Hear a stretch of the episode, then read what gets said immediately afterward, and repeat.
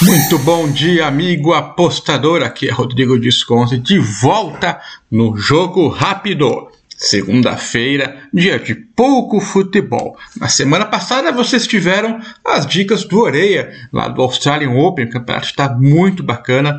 Vamos acompanhar aí mais dicas do pessoal da Aposta 10, que está cobrindo sim o Australian Open. O futebol a gente sabe que volta a animar já a partir de amanhã e teremos daí o Acorda Apostador com a Paty, com o Bruno cobrindo o futebol. Segunda-feira é mais devagar, nós achamos aqui alguma coisa para apostar, vamos ver, vamos ver. É, roletrando, soletrando. A sorte vai dizer que vai ter algum futebol, não, algum basquete. Olha aí, ó. aqui é tudo no improviso. Vamos ter que achar os jogos que vão ter dá aquela olhada. Mentira, mentira, já, já fiz isso mais cedo. Já sei quais são os jogos, não é no sorteio, não. Rodada mais curta, de qualquer forma, porque o fim de semana foi mais animado da NBA. Então temos só quatro jogos hoje, e são os quatro que a gente vai falar. Então vamos lá. O Cleveland Cavaliers, que foi campeão lá quando tinha o LeBron, recebe o New York Knicks. Então, Cavaliers jogando em casa é, uma campanha muito boa do Cleveland, que estava mal nos últimos anos, lutando pelos últimos lugares, agora montou um time aí é, misturando jogadores jovens com veteranos, está com uma campanha muito boa. Ganhou 28 jogos, perdeu 19. O New York Knicks melhorou, reforçou o time, mas deu tudo errado. Não estão conseguindo é, bons resultados. Começou até que bem, mas desandou. Então, o Cleveland Cavaliers tem 28 vitórias, o New York 23. É pouca diferença, é sim, cinco jogos só. Mas pelo andar da carruagem a gente vê que o Cleveland vai a algum lugar, tem chances, e o New York não. Cinco jogos recentes. O Cleveland ganhou 4, perdeu 1. Um. O New York ganhou 2, perdeu 3. Cleveland em casa. E para ferrar ainda, New York jogou ontem, está cansadão hoje. O Derek Rose, que é um um veterano, mas muito bom de bola, não joga. É, e o Mitchell Robinson é dúvida para o jogo. Então tá complicado aqui a situação para o New York. O Cleveland perdeu jogadores sim.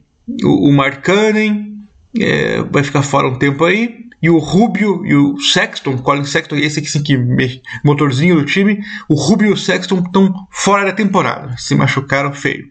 O Marcani vai acabar voltando, mas está fora hoje. E o veterano é, Rajon Rondo é dúvida para o jogo. Ainda assim, o elenco do Cleveland está melhor, então eu vou de Cleveland menos 7, confiando no cansaço e no desânimo do New York. Então, Cleveland Cavaliers, 7 pontos de vantagem é o handicap que a gente vai. Outro jogo, em casa, o Pelicans de New Orleans recebe o Indiana Pacers. Os dois times estão mal. Mal é, e difícil até fazer uma escolha aqui. É, o Pelicans ganhou só 7. O Pacers ganhou bem mais, ganhou 17 jogos. É, em casa, o Pelicans ganhou 10, perdeu 11.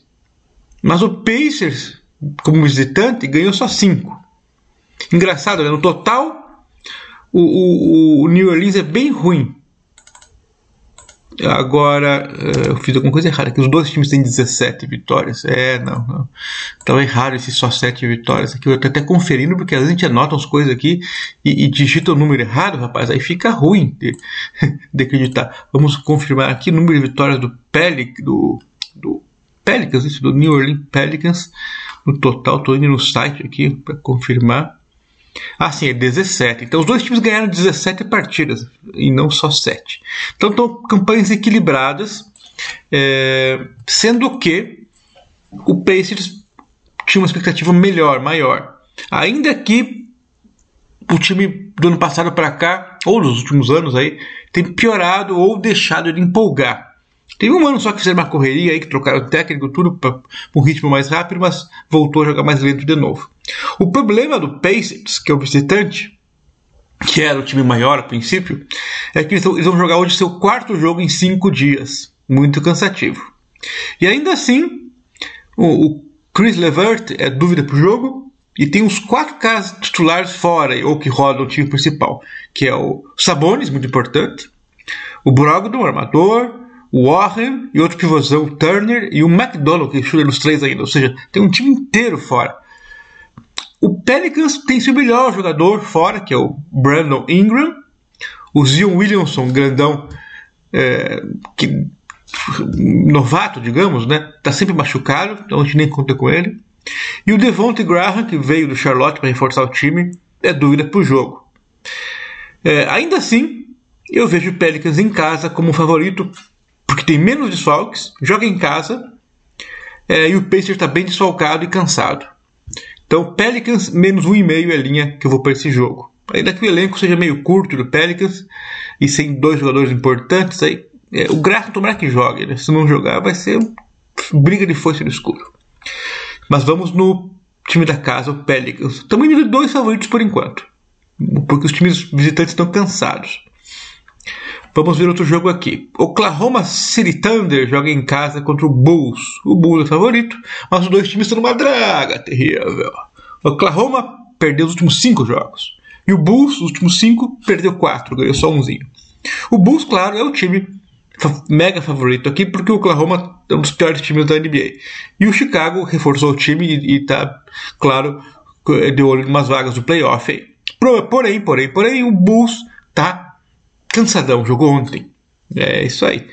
E não vai ter o Caruso, o carequinha que faz a alegria da torcida, porque ele rompeu alguma coisa, vai ter que fazer, fazer uma cirurgia, levou um chega para lá do, do, do Gray, Gray Allen do Bucks. Então, já tem repercussão aí nas redes sociais que pô, uma jogada suja, o cara vai ficar meses aí sem jogar, mas tá fora.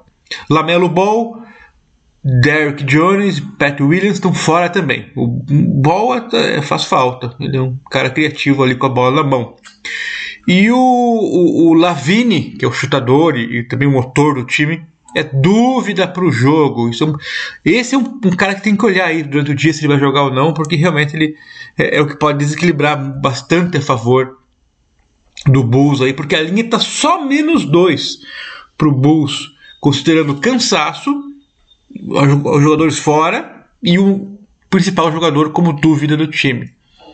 Então, pode ser uma boa aposta se o Lavine jogar. Cara, mas é difícil escolher aí, pegar o Oklahoma City Thunder. Se fosse um mais 7, mais 8, mas é só mais 2 para eles.